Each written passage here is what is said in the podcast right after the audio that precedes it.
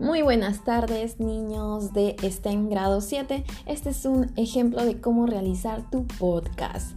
Eh, yo les voy a hablar sobre la habilidad del pensamiento lógico predictivo, que es una de las habilidades del pensamiento que se está desarrollando en el curso de STEM, Science, Technology, Engineering and Mathematics.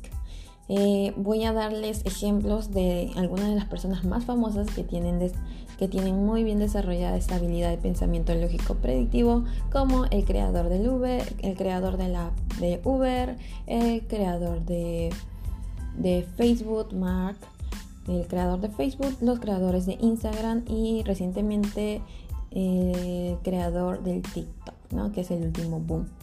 Eh, ¿Qué habilidades? Entonces, una vez que yo termino de explicar, de dar mis de, ver el ejemplo, pongo detener